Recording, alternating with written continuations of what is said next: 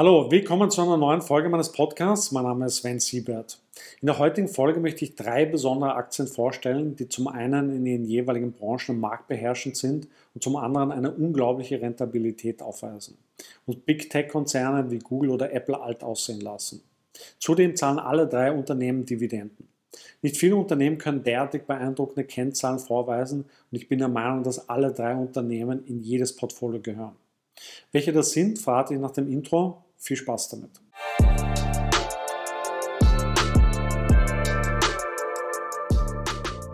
Also legen wir gleich los. Das erste Unternehmen ist ASML. Das ist Europas wertvollster Tech-Konzern mit Sitz in Amsterdam. Das Unternehmen ist mit einem Marktanteil von 62 Prozent der weltgrößte Anbieter von Lithografiesystemen für die Halbleiterindustrie. Fast alle Chip-Hersteller weltweit wie Intel, Samsung und TSMC sind Kunden von ASML und auf dessen Produkte angewiesen. Die strategische Bedeutung von ASML ist also enorm. Wettbewerber sind unter anderem Canon und Nikon. Das Unternehmen ist im holländischen Leitindex, dem Eurostox 50 und dem MSCI World gelistet. Das KGV liegt bei 34. Der Umsatz betrug 2021 18,6 Milliarden Euro, was einen Zuwachs von 33 Prozent gegenüber dem Vorjahr bedeutet. Die Dividendenrendite liegt bei 1,3 Prozent. Die Marktkapitalisierung liegt bei 190 Milliarden Euro. Von den drei hier vorgestellten Aktien hat sich ASML in diesem Jahr am schlechtesten entwickelt und folgt hier dem schwierigen Marktumfeld für Chip-Hersteller infolge der reduzierten Konsumerwartungen vor dem Hintergrund der steigenden Leitzinsen. ASML hat seit Anfang des Jahres um knapp 3% schlechter performt als der Nasdaq Composite und insgesamt 32% an Wert verloren. Der Kurs bewegt sich in diesem Jahr überwiegend unterhalb des 200 Tage Exponential Moving Average. Europas wertvollster Tech-Konzern weist eine enorme Rentabilität auf und schlägt damit so manches amerikanische Big Tech-Unternehmen wie Apple oder Google auch im Hinblick auf die Rentabilität. Die Bruttomarge von ASML liegt für 2021 bei 51% die Nettogewinnmarge bei 31% Das Nettoeinkommen ist 2021 mehr als 53% gegenüber dem Vorjahr auf 6,7 Milliarden Euro gewachsen. Die Rendite auf das investierte Kapital liegt für das Jahr 2021 bei 35% Der Free Cash Flow hat sich 2021 um 152% gegenüber dem Vorjahr auf 11,3 Milliarden Euro gesteigert. Die zweite Aktie, die unbedingt in ein Portfolio gehört, ist Visa. Visa ist neben Mastercard einer der beiden großen Firmen für Zahlungskarten, also Kreditkarten, Debitkarten und Guthabenkarten. Entsprechend ist die Bank- oder Kreditkarte, die man besitzt, daher entweder von Visa oder Mastercard. Visa vergibt weltweit Lizenzen an Banken für die Ausgabe ihrer Karten und die Abrechnung von Vertragsunternehmen. Für jede Abwicklung der Kreditkartenzahlung werden Gebühren erhoben. Das Unternehmen ist im Dow Jones, S&P 500 und MSCI World gelistet. Das KGV liegt bei 30. Der Umsatz betrug 2021 24 Milliarden Dollar, was einen Zuwachs von 10,3 Prozent gegenüber dem Vorjahr bedeutet. Die Dividendenrendite liegt bei 0,8 Prozent. Die Marktkapitalisierung liegt bei 428 Milliarden Dollar.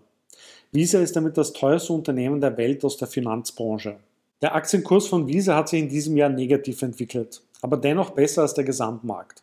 Visa hat den S&P 500 seit Anfang des Jahres um knapp 13% und den Dow Jones um 6% geschlagen. Visa hat seit Anfang des Jahres insgesamt 8% an Wert verloren und bewegt sich meist unterhalb des 200 Tage Exponential Moving Average. Schaut man sich das Unternehmen und die Rentabilität von Visa an, ist das unglaublich beeindruckend. Und Visa weist die stärksten Werte von allen drei hier vorgestellten Unternehmen auf. Die Bruttomarge liegt für 2021 bei 76 Prozent, die Gewinnmarge bei 50 Prozent.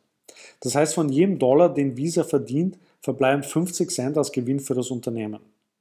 Damit ist Visa deutlich profitabler als zum Beispiel Google und Apple, aber auch Microsoft und eine echte Gelddruckmaschine. Das Nettoeinkommen ist in den letzten vier Quartalen um jeweils mehr als 20 Prozent gegenüber den Vorjahresquartalen gewachsen im dritten Quartal 2022 um 32 Prozent. Die Rendite auf das investierte Kapital liegt für das Jahr 2021 bei 20 Prozent. Der Free Cashflow hat sich 2021 um 188 Prozent gegenüber dem Vorjahr auf 11,7 Milliarden Dollar gesteigert. Die dritte Monsteraktie, die in dein Portfolio gehört, ist Mastercard. Wie schon im Zusammenhang mit Visa erklärt, beherrscht Mastercard mit Visa den weltweiten Markt für Zahlungskarten jeder Art. Mastercard vergibt weltweit Lizenzen an Banken für die Ausgabe ihrer Karten und verdient an jeder Abwicklung einer Kreditkartenzahlung. Macht also exakt dasselbe wie Visa. Entsprechend ist auch die Rentabilität ähnlich beeindruckend wie von Visa. Das Unternehmen ist im S&P 500 und MSCI World gelistet. Das KGV liegt bei 32. Der Umsatz betrug 2021 18,9 Milliarden Dollar, was einen Zuwachs von 23 Prozent gegenüber dem Vorjahr bedeutet. Die Dividendenrendite liegt bei 0,61 Prozent.